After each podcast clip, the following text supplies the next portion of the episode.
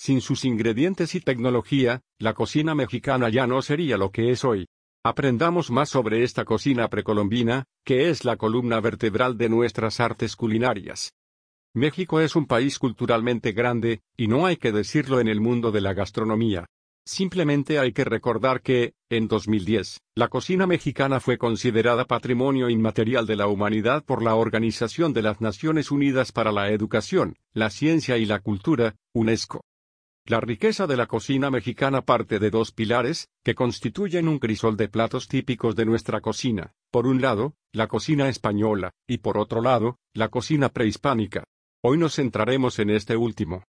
La cocina prehispánica abarca todas las técnicas e ingredientes previos a la conquista española, en el año de 1521. Fue en esa época y en la región de Mesoamérica, donde se presentó un gran avance cultural en las ciencias, la arquitectura y, por supuesto, en las artes culinarias. El maíz como elemento protagonista.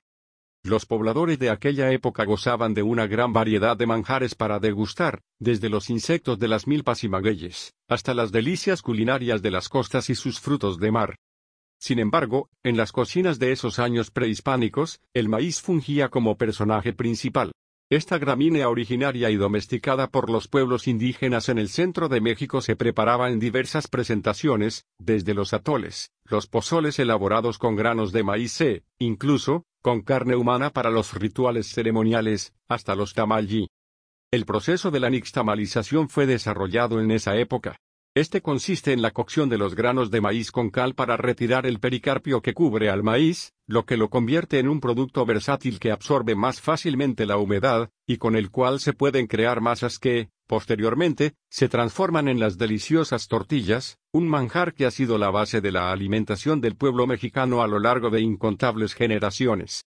Dentro de los principales platillos que se preparaban en ese periodo, así como de los ingredientes que todavía son populares en nuestros días, encontramos tlacoyos, tamales, amaranto, cacao, cacahuate, chile.